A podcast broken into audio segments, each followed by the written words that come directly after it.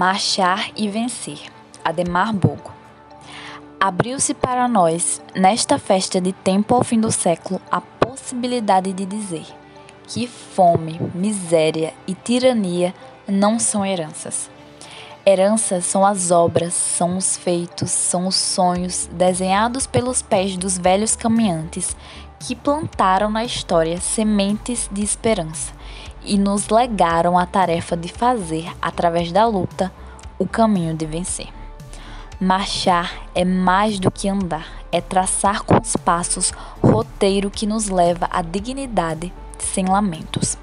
As fileiras, como cordões humanos, mostram os sinais dos rastros perfilados, dizendo em seu silêncio que é preciso despertar e colocar em movimento milhões de pés sofridos, humilhados em todo o tempo, sem temer tecer a liberdade. E nessas marcas de bravos lutadores iniciamos a edificação de novos seres construtores, de um projeto que nos levará à nova sociedade. Marchamos por saber que em cada coração há uma esperança, há uma chama despertada em cada peito e a mesma luz é que nos faz seguir em frente e tecer a história assim do nosso jeito. A dor, a fome, a miséria e a opressão não são eternas. Eternos são os sonhos, a beleza e a solidariedade por estarem ao longo do caminho de quem anda, em busca da utopia nas asas da liberdade. As marchas alimentam grandes ideais, porque grande é o sonho de cada caminhante, que faz nascer do pranto a alegria, da ignorância a sabedoria e das derrotas vitórias triunfantes. Venham todos, dizem nossas bandeiras, que se balançam como chamas nas fogueiras e queimam as consciências de nossos inimigos, que fazem a pátria galhos onde se aninham abutres que comem, das fábricas os empíricos, dos hospitais os remédios e a saúde, das escolas as letras que educariam a juventude, e da terra o direito de viver a liberdade. Assim, a pátria passa a ser propriedade privada, escravizada e obrigada a entregar aos filhos logo ao nascer a incerteza de passar o dia e não ver o anoitecer. Marchar se faz necessário para espantar os abutres desta estrada e construir sem medo o amanhecer, pois, se eternos são os sonhos, eterna também é a certeza de vencer. É com esse poema que iniciamos nosso debate. Que nunca nos falte coragem para lutar e a certeza de vencer.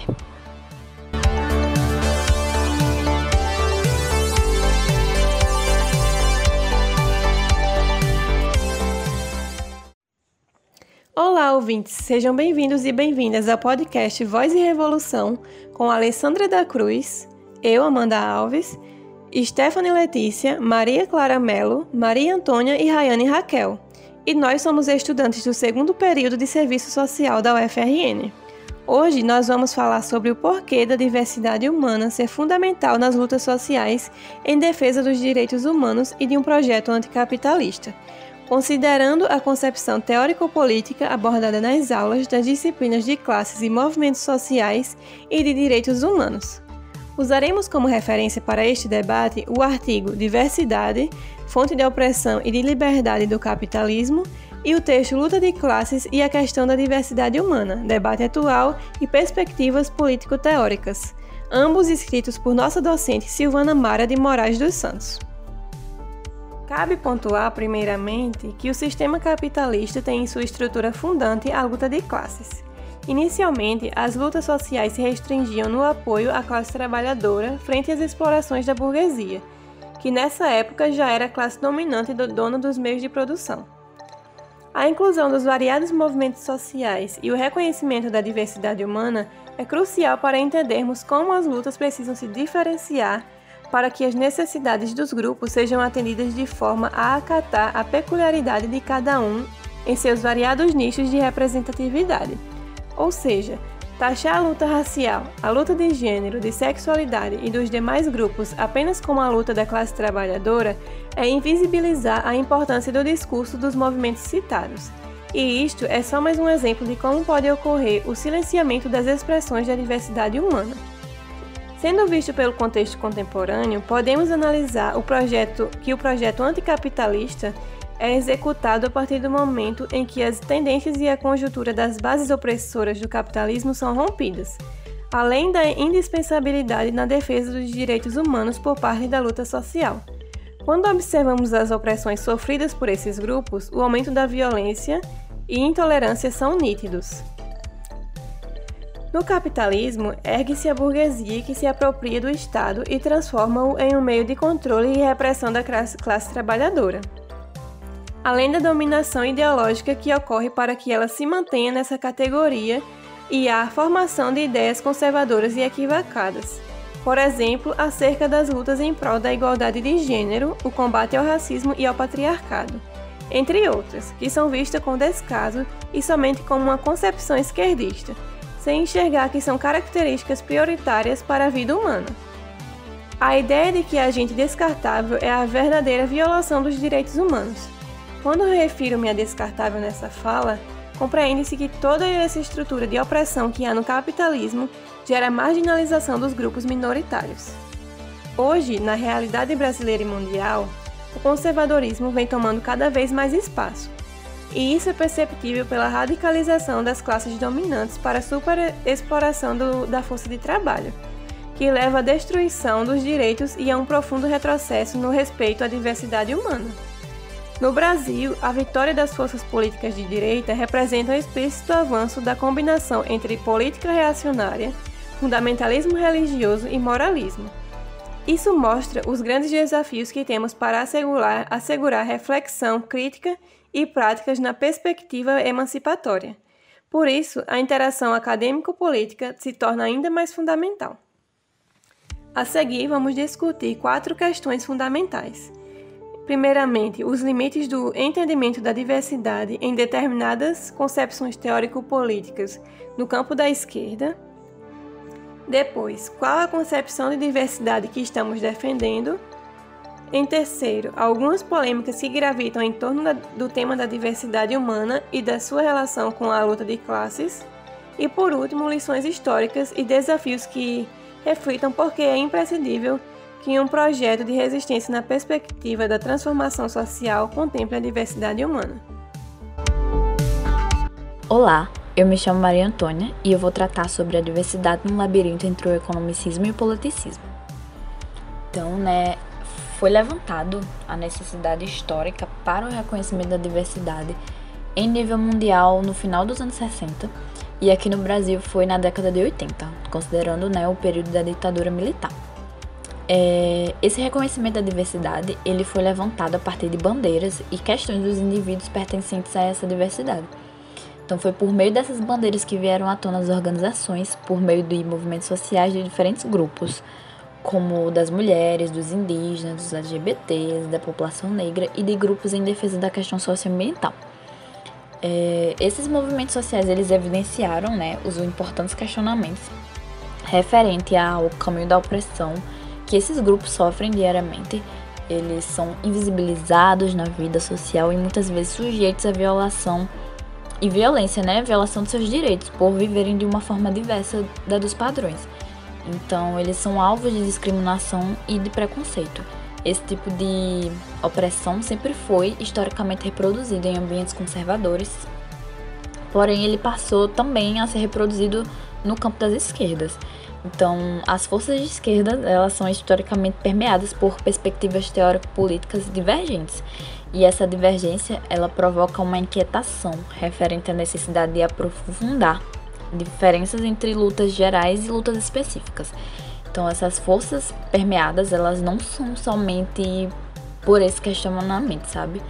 É mais para além disso, também em volta de uma ameaça quanto ao apelo político à diversidade que pode fragmentar a classe trabalhadora e descentralizar na construção de um projeto revolucionário anticapitalista. E é a partir dessas polêmicas que emergia elementos de crítica ao marxismo por supostamente desconsiderar a relevância da diversidade. Então é plausível né, a expectativa dos movimentos sociais serem, digamos assim, mais acolhidos pelas forças de esquerda, porque né, a gente pode afirmar sem muita rodeio, sem adentrarmos muito nas diferenças das forças políticas internas, que no campo da direita jamais houve acolhimento para a diversidade humana, visto né, que a defesa da propriedade privada, os valores conservadores defendidos pela direita transmutam em moralismo e defesa da família tradicional, então assim já causando uma exclusão da diversidade. Então, no entanto, a realidade ela mostra que essa relação de acolhimento, essa expectativa frente à força de esquerda sobre a diversidade demanda um longo caminho de construção. É óbvio que existe, existiram forças de esquerda que incorporaram com mais criticidade e articulação as demandas da diversidade. Porém, a tendência foi um predomínio de uma leitura menos crítica e de articulação, e mais determinista e economicista da realidade, reduzindo todas as demandas da diversidade de modo que desconsideravam os fatos sociais da diversidade mesmo e as reduziam a dimensões econômicas, interligavam todos os indivíduos como parte de um só contexto, quando na verdade a gente sabe que não ocorre assim na realidade, né? Então esta leitura ela disseminou que a defesa da diversidade significava um impedimento à formação da consciência de classe, representava assim um certo atraso Sendo assim, as opressões vividas por esses grupos desconsideradas e solucionadas assim de uma maneira meio que mágica, apenas com a superação do sistema do capital. Mas a gente sabe que para superar essas opressões as lutas têm que ir além. Tem que ter acolhimento e ser pautado tudo que esse sistema reproduz. Olá, meu nome é Maria Clara e estarei dando continuidade à fala da minha colega Maria. Abordarei a questão da crítica ao marxismo, as tendências da nova esquerda e seus posicionamentos acerca do projeto anticapitalista e sua articulação junto aos movimentos sociais e a diversidade humana, tendo como referência o artigo intitulado Luta de Classes e a questão da diversidade humana, debate atual e perspectivas político-teóricas da assistente social Silvana Mara. A crítica ao marxismo pela nova esquerda surge no aspecto economicista enraizado na tese de Marx, a qual é marcada pela luta entre o capital e o trabalho. Essa visão economicista enxerga a diversidade e as particularidades dos grupos minoritários como menos relevantes. A nova esquerda inicia um embate entre economicismo, politicismo e inclui a crítica ao determinismo. Esse determinismo é usado como forma de explicar a estratificação social e fomentar o preconceito e a exclusão de alguns grupos sociais. A dita nova esquerda atenta-se a essas discussões e trazem à tona a crítica ao marxismo e sua visão economicista, pois ela não considera as questões sociais que reverberam no cotidiano, resultando na adesão por parte dessa nova esquerda de um panorama que visasse a realidade sob a análise desse cotidiano, da política, dos direitos humanos, da individualidade e da cultura. Portanto, essa perspectiva trouxe contribuições relevantes para a continuidade das lutas sociais em defesa dos direitos humanos, também para o fortalecimento do projeto anticapitalista e com o enfrentamento da violação dos direitos, há maior clareza acerca dos movimentos sociais e, como dito anteriormente por Amanda, uma maior clareza sobre suas peculiaridades, explanando dessa forma a importância da diversidade humana. Entretanto, há alguns obstáculos a serem enfrentados pela esquerda pós-moderna, quando a impossibilidade da execução desse projeto revolucionário é naturalizada. A partir disso, as lutas no geral precisam focar na superação do capitalismo e suas contradições. Contradições essas que estão desde a origem do capitalismo, homogeneizando o homem em sua cultura, modo de ser, viver e sentir. Os movimentos sociais também não podem ser totalmente fragmentados. Deve haver uma articulação que tire essa característica de homogeneização. Essa articulação não deve reduzir ou eliminar as especificidades dos movimentos, e sim preservar sua autonomia. Assim, ao mesmo tempo em que a luta unificada sustenta os movimentos sociais, permite fortalecer a luta anticapitalista. na medida em que lutam contra diferentes formas de dominação, reiteram a necessidade de um projeto político que possibilita consolidar esses movimentos em torno da luta anticapitalista. Olá, meu nome é Alessandra e eu vou falar sobre a diversidade em sua totalidade. Ela pode ser vista nas diferentes características de cada indivíduo.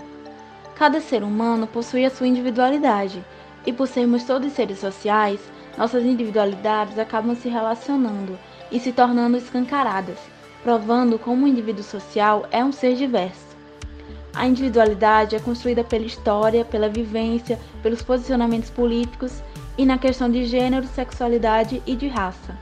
A diversidade é muitas vezes atacada e ameaçada, por isso se tornam importantes as lutas sociais na sua defesa e politização. A politização da diversidade tem sido uma realização muito importante na sociedade e ela veio através dessas lutas sociais. É importante entender que a diversidade não se trata apenas de jeitos diferentes de ser. É bem mais complexo que isso. A diversidade escancara as desigualdades e a carência de cada indivíduo ou de cada grupo de indivíduos, fazendo com que saibamos como reparar essas carências. Olá, eu sou a aluna Stephanie Letícia e darei continuidade ao assunto tratando da diversidade humana e a sua relação com as lutas de classes. São constantes os questionamentos sobre o caráter fragmentário das lutas sociais e das organizações políticas que atuam na comissão de frente na defesa das expressões da diversidade e existe uma preocupação com um possível afastamento da luta anticapitalista com as diversas lutas sociais. É necessário que exista uma problematização diante desses questionamentos para que haja uma contribuição sobre a reflexão da importância social, política e humana da diversidade. A consciência de classe não surge de uma hora para outra apenas com a experiência própria de escassez de recursos e direitos. Diferente disso, é um processo histórico dinâmico e contraditório. Embora exista uma educação formal sobre a consciência de classe, esse processo pressupõe do movimento individual e coletivo simultaneamente. E foi desenvolvida estratégias de educação e de formação que ajudam na apreensão das relações sociais que formam a sociedade capitalista somos questionados se há uma contraposição teórico-política entre a luta anticapitalista e a luta em defesa da diversidade humana. E é dito que não, pois para o entendimento histórico da sociedade exige que superemos a concepção já determinada de classe social, ou seja, que seja estudado exatamente quem são os indivíduos que compõem essas classes sociais. Qual seria então a alternativa da diversidade que possa estimular a consciência de classe. Sob uma perspectiva total, classe não é um todo abstrato, então é necessário que, para atribuir uma densidade histórica às classes sociais, não se pode constituir ela como uma escolha que podemos considerar ou não. Não existe sequer um fenômeno que não sofra com as determinações e implicações das relações sociais vigentes na sociedade heteropatriarcal e racista. Esse sistema vigente visa a acumulação e a deteriorização do atendimento das necessidades humanas mais básicas. Essa argumentação já seria de bom tom para confirmar a inviabilidade teórico-política de cancelar as classes sociais na apreensão de qualquer fenômeno. O entendimento efetivo e profundo da realidade da desigualdade social só é possível através do conhecimento da formação social e histórica e da devida compreensão de como o racismo e o heteropatriarcado foram a gênesis para as demais dificuldades no desenvolvimento da individualidade e ao acesso à visibilidade social.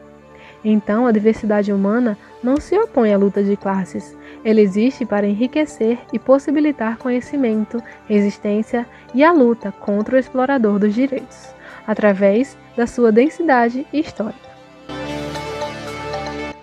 Olá, ouvintes! Aqui quem fala é a Rayane e eu vou dizer para vocês hoje sobre as lições históricas e desafios. Em primeiro lugar, é essencial eu dizer para vocês que a compreensão dos momentos históricos nos serve para analisar, criticar e superar as problemáticas que possam acontecer, além de criar estratégias que possibilitam as conquistas relacionadas à diversidade humana. A primeira lição que podemos tirar é a certeza de que não podemos ignorar jamais a crise capitalista atual e que essa gera um processo de regressão dos direitos, que afeta mundialmente a classe trabalhadora, como ser político coletivo individual com suas particularidades. Com isso, submete ao indivíduo a existência sem acesso a trabalho, à saúde, a lazer e à cultura. Ou seja, o sistema consegue arrancar o mínimo possível para a dignidade humana e traz profundo empobrecimento da população. Então, para analisar essas relações entre o capitalismo, a questão social e a barbárie, foi necessário a divisão dessas dimensões em três. A primeira é a divisão social, que funda nas relações sociais e projetos diferentes da sociedade. A segunda é a divisão racial, que relaciona as relações sociais de raça. E a terceira é a divisão sexual, que é fundada nas relações sociais de gênero. Então, gente, isso quer dizer que a diversidade não é uma questão específica, tá? Mas que podemos ou não considerar essa para a compreensão da realidade. Portanto, hoje nós enfrentamos uma situação de decadência ideológica as classes dominantes disseminam a barbárie, que é objetiva e subjetiva. Por isso, papel da pesquisa na produção do conhecimento crítico e no combate ao conservadorismo é um desafio fundamental. Conhecer a realidade e estabelecer conexões entre os fenômenos de vivências e determinações é o caminho para a superação de todas as formas de simplificação da realidade. Um ponto central desse trabalho implica-se uns indivíduos às relações concretas de existência, evidenciando a linha tênue entre o, entre, entre o entendimento da vida social e da individualidade. Agora, o desafio é superar as centralizações, que por hora é subjetivo, por hora é objetivo, e apoiar toda a totalidade. Então, vamos começar pela individualidade, que tem um lugar de reflexão crítica de totalidade, porque permite transitar entre as contradições da relação entre o ser social e o indivíduo. Já a auto-organização dos sujeitos é outro ponto decisivo, pois celebra a fragmentação a cada segmento voltado para as reivindicações e obstaculariza a organização dos sujeitos em torno do projeto político classista. Essa parte é voltada principalmente para os interesses da classe trabalhadora. Por fim, gente, podemos citar que a superação das concepções restritas na sociedade precisa das esquerdas, dos sujeitos individuais e coletivos que desejam contribuir no combate ao conservadorismo e desenvolvimento do diverso. Tarefa que nunca foi e nem será fácil, porém fundamental para o desenvolvimento de qualquer sociedade. Fazendo um panorama sobre a análise da diversidade humana e as lutas sociais, Trataremos agora da diversidade sexual e utilizaremos o artigo da professora e assistente social Silvana, que tem o seguinte título: Diversidade sexual, fonte de opressão e de liberdade no capitalismo. Nesse artigo, Silvana trata a questão da diversidade sexual como algo que apresenta-se em um solo favorável à reprodução de opressão e da violação dos direitos. Seu principal objetivo é socializar elementos reflexivos contribuam no entendimento da diversidade sexual a partir de uma perspectiva de totalidade na análise da vida social. Essa questão surgiu devido ao real problema das questões de opressão e violência vivenciados pela comunidade LGBTQIA. A partir de cinco pressupostos, a reflexão proposta é orientada. O primeiro deles ressalta que, a partir do trabalho, os indivíduos iniciam um processo de reprodução social e interação com a natureza, onde transformam e são transformados. Diante disso é aberto um mundo inteiramente diferente do mundo natural, surgindo assim o mundo do ser social. O segundo pressuposto se refere às complexas relações que existem entre o Estado e a propriedade privada do casamento existente na política monogâmica, que se tornou fundamental para a reprodução da sociedade e para o desenvolvimento dos indivíduos. O terceiro pressuposto entende-se que a diversidade humana não traduz como uma mera consequência das políticas de reivindicação, mas como características que se representam no processo de independência do ser, frente às exigências da divisão social do trabalho e no desenvolvimento do gênero humano. O quarto pressuposto caracteriza-se pela permanência vital da problematização de preconceito e discriminação na crítica à naturalização das práticas opressivas que estão historicamente perpetualizadas no cotidiano. E por fim, o quinto pressuposto destaca a natureza das particularidades da realidade brasileira. Uma sociedade capitalista periférica que tem na sua formação social e histórica a articulação entre o capitalismo, o racismo e o patriarcado. Voltei!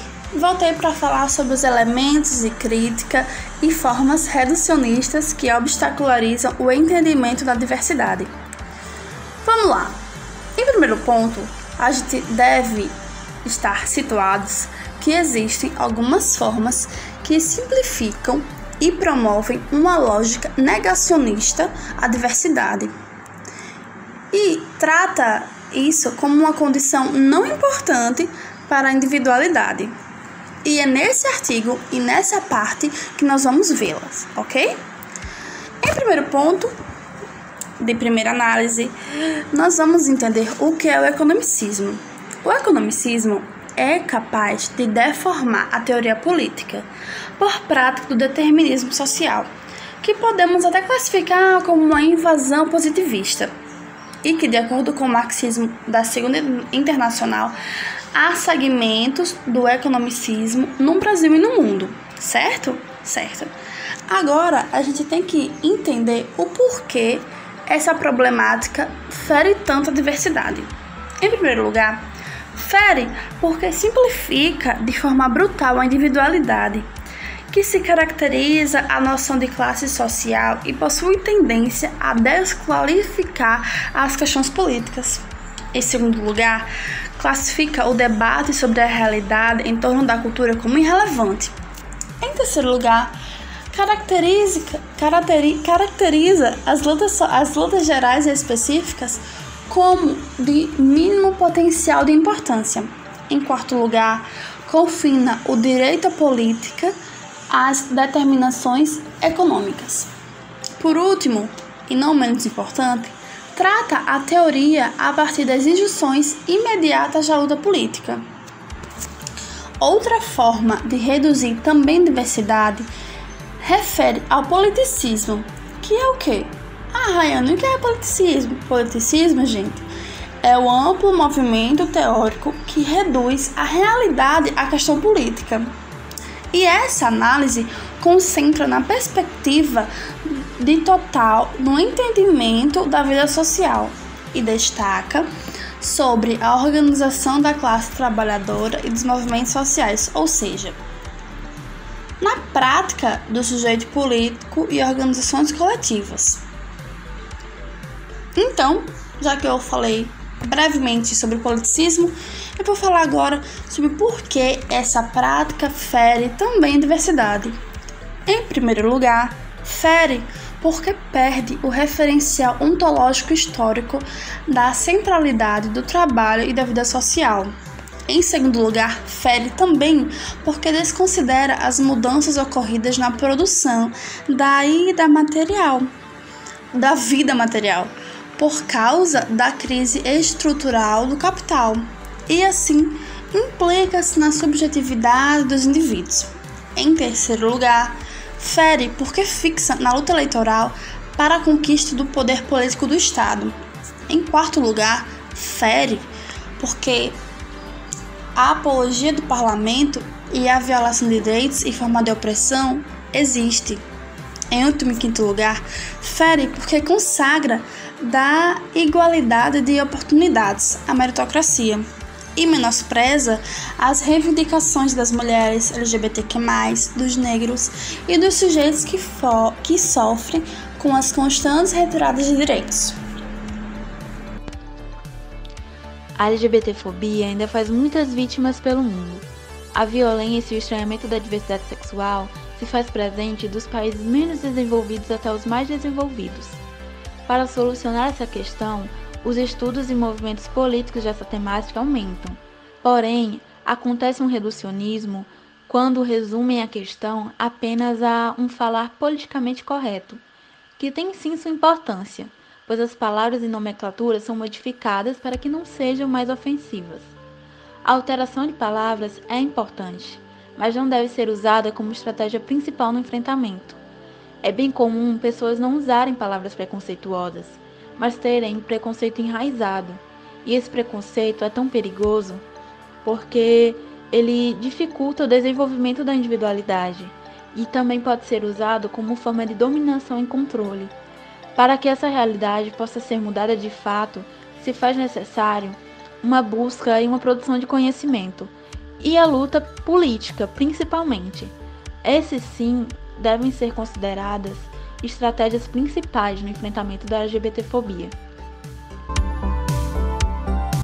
Trataremos agora sobre a diversidade sexual como expressão da diversidade humana. É, adentrando sobre esse tema, né, vamos entender a diversidade humana sobre o fluxo de desenvolvimento do processo de sociabilidade e de individuação que se origina através do trabalho. É, vamos tratar da localização dentro do próprio trabalho sobre o momento decisivo da constituição da subjetividade Lukács ele propôs a diferença entre o momento da objetivação e o momento da exteriorização dentro do ato do trabalho. Então ele fez essa diferenciação da objetivação e da exteriorização da seguinte maneira: sendo a objetivação a tradução das transformações realizada no mundo dos objetos, então seria o ato de fazer conforme imaginado. Já a exteriorização seria o reflexo dessa atividade na constituição da subjetividade. Então, as qualidades subjetivas vão se refletir no objeto criado. Gilmais Amacedo Costa, em seu livro Indivíduo e Sociedade, sobre a teoria da personalidade, em Jorge Lukács, ele fala que, abre aspas, a objetivação é o momento decisivo da sociabilidade, enquanto a exteriorização é o veículo mediante o qual tem a origem a individuação. Fecha aspas a objetivação ela seria o momento da sociabilidade, porque é a partir dela que desenvolvemos habilidades para a criação. E passamos né, essas habilidades de indivíduo para indivíduo. E a exteriorização ela seria o veículo para a individuação, pois, né, como já dito, é nela que temos o reflexo da atividade na constituição da subjetividade porque nossas qualidades subjetivas elas vão refletir no objeto criado. Seria mais ou menos a relação do criador com a criação. Então, portanto, considerando a totalidade, né, o indivíduo ele é entendido como singular e genérico ao mesmo tempo. Então, com isso, a diversidade humana ela não é atributo originado das lutas sociais.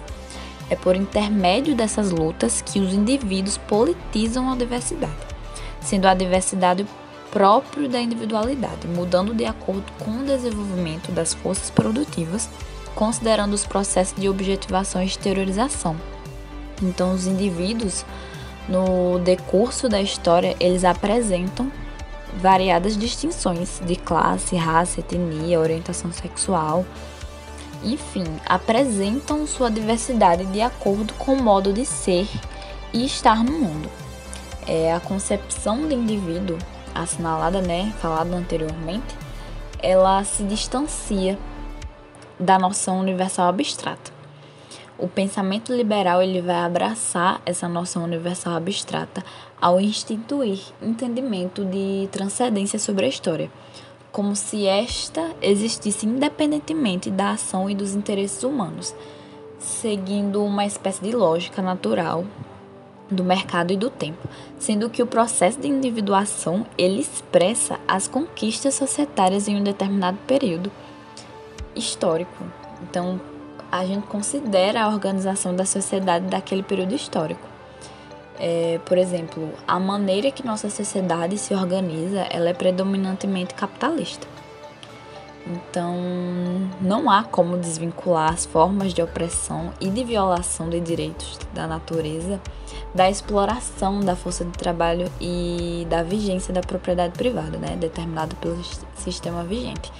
Então, a gente não tem como separar os desafios que geram a LGBTfobia sem examinar nosso social, nosso período histórico, nossas, nossa produção e reprodução social né? Como Silvana cita nesse texto, abre aspas.